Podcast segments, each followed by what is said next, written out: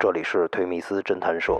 歌厅的领班夜里头听到厨房有动静，突然窜出一个男子，手持尖刀，把钱都拿出来。他这一害怕一哆嗦，嗖溜一下，睡衣啊掉地下了。他没穿内衣内裤嘛，赤身的裸体晾在犯罪分子面前了，拿着刀逼着这个女的走上床。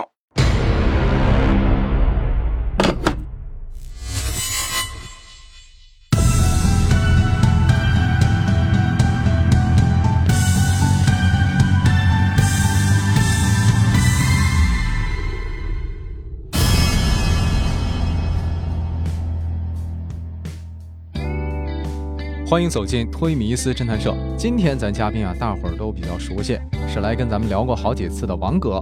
王哥您好，欢迎再次做客我们推迷思侦探社。好啊，大家好。哎，对新关注我们节目的朋友介绍一下啊，王哥曾经在预审啊、派出所啊、刑警、缉毒等等好多岗位都奋战过，肚子里的案件那可是非常多了。今儿您看看，准备跟我们听众朋友聊点什么案子呀？好，今天呃，我聊一个对我印象非常深刻的、比较新颖这么一个案子。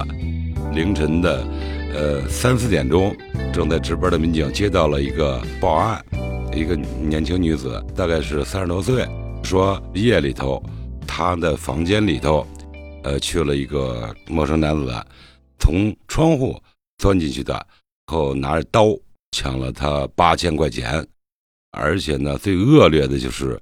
把这个女的还强奸了。他这个案子啊是这样的，在夏天的时候，他是一个歌厅的，呃，一个领班。一般他们要下班的两点钟啊、三点钟啊或者一点钟，这是后半夜了，这是他们的普遍规律。他回到家中已经是两点多钟了，很疲惫，洗完澡就迷迷糊糊的，呃，就睡觉。这个时候呢。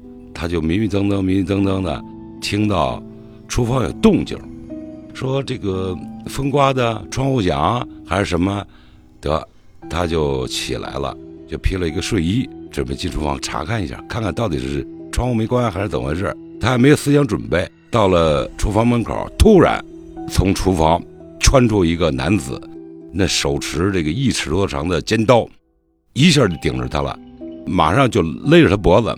小声的压低声音说：“不许出声，家里有人吧？”完了，这个女的呢，当时啊，一下就没有劲儿了，差点瘫倒在地下。完了以后，自己说：“没没人，没人，就我一人，就我一人。”那个男的不相信，拿刀比着他说：“走。”等于是各屋啊去查看去了。他也怕这个屋里有别人。完了这样呢，就在客厅里头啊、卧室里头啊转了一圈。确实家里没人，他说把钱都拿出来，完了这个女子呢非常害怕，因为刀就对着她胸口嘛，完了以后就把包拿过来，他这个歌厅的当时有些收入，大概是八千块钱左右吧，犯罪分子一把就给薅过来了，一看钱包里的还有银行卡，一下就拿过来了，当时这个女的一看，辛苦挣这么多钱被他拿走，这银行卡他也都拿走。那就麻烦了，犯罪分子呢就逼着他，说你把银行密码告诉我。这个女确实也害怕，说你看你拿着刀，我害怕，我现在一时想不起银行密码。他也是有意识的不告诉他，拖他。这女的呢一害怕，勒着他的脖子，他这一害怕一哆嗦，一捣鼓那个包，嗖溜一下，这个睡衣啊从身上掉地下了。他没穿内衣内裤嘛。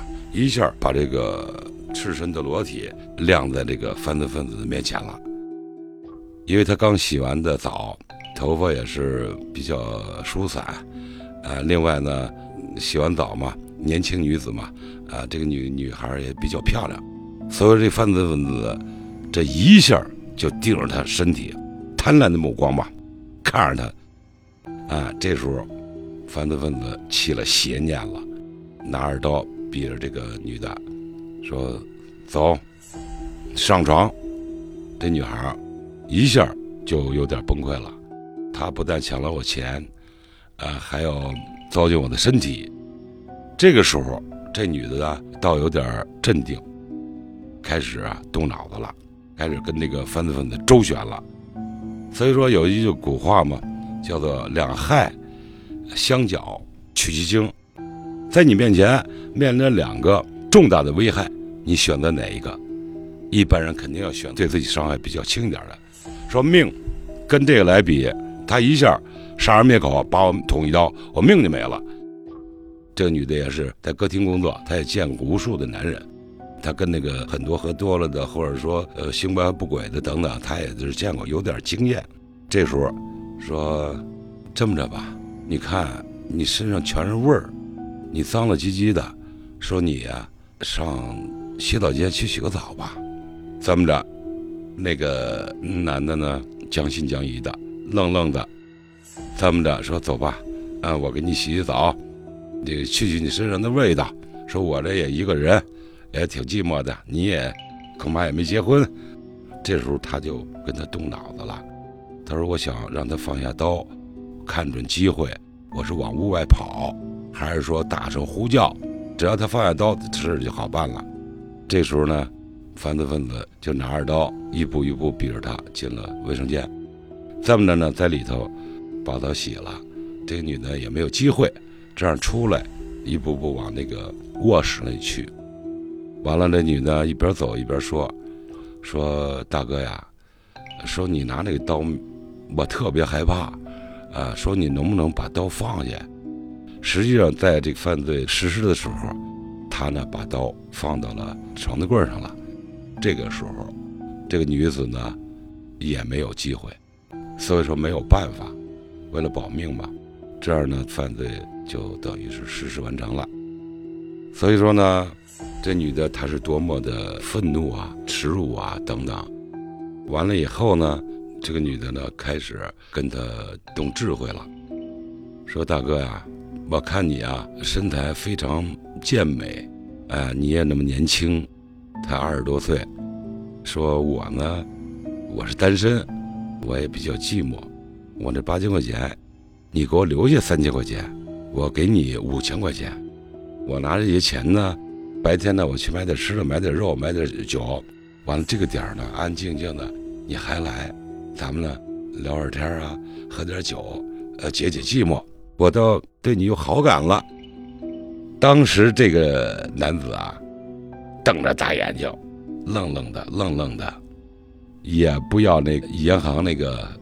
那卡的密码了，密码也不问了，把这忘忘到忘到脑后去了，对，忘到脑后去了。哎，完了以后，把这一沓钱呢，突给拿出一小少部分了，啪，把那一放，他自己那肯定是将信将疑的走了。这么着，这女的呢，马上过了一段时间，就迅速的上这边公安来报案来了，就这么一个简单过程。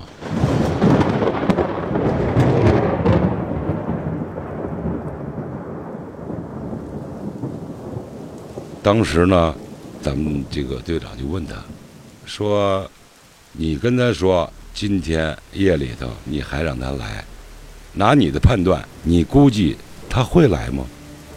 这个女的说：“我估计他会来的。”这个咱队长紧跟着问一句话：“你拿什么判断？有什么理由判断他肯定来？”后来这女的半低着头说。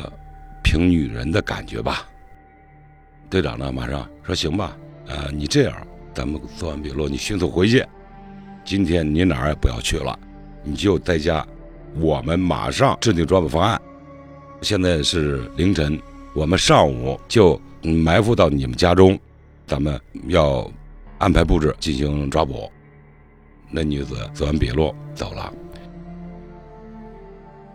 队长召集人马，迅速就是开会布置，说现在这个案子，犯罪分子是非常穷凶极恶的，因为他自己说他当过兵嘛，如果从窗户里钻进去，那他是六楼，看到现场的时候呢，他顺着那个下水道啊、门沿啊爬上去的，窗户是两层嘛，一纱窗，一玻璃窗，玻璃窗是开着的，他从那个钻进来的厨房。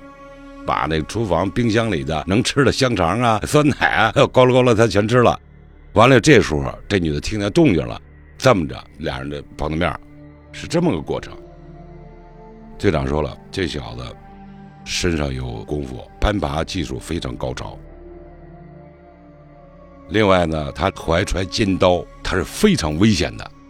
如果他在入室作案的时候，屋里要有其他的小伙子或者要有男人，这如果打斗起来，那熟睡人们突然醒了，可打斗不过他。他是有备而来，那要出人命的。这个是穷凶极恶，咱们必须信其有，不能信其无。因为这犯罪分子肯定上午他要睡觉的，他如果说要是夜里还来，那么好的下午。过来侦查来呢，他遛弯儿了，看有什么异样，看有什么动静，咱们必须得早上起来，迅速的在周边也好，房间里也好埋伏进人去，就得抢先。是这么布置的，在屋里埋伏的人，厨房里有人，客厅里有人，卧室里也有咱们的人，交代好喽，让那女的半掩着门，因为他说了给他留门嘛，他一进来，马上。实施抓捕，这个速度必须得快，因为他怀揣呃尖刀，必须猛扑上去，完了给他摁得死死的，也就是手跟脚，尤其是手不让他动，要不然他从怀里瞬间就拿出刀来，咱们的侦查员就危险了，这个是必须要注意的。再一个什么呀，楼房外边对面的树棵子里头、树里头，当他要出现的时候，迅速鉴别是不是他。如果说他钻进楼道。咱们这个外围抓问要稍微滞后一些，因为你要猛扑上去，他一看周边有人，甭管是公安的还是这女的叫了哥们弟兄们的，最危险的就是他窜进楼道以后，他不往六楼那女的他们家去，他也可能猛踹其他邻居的门，如果没有防弹门，那个跟纸儿的一脚给蹬开。完了呢，大伙都散去了，这个年轻的警察就问，说队长。说您就那么相信这女的吗？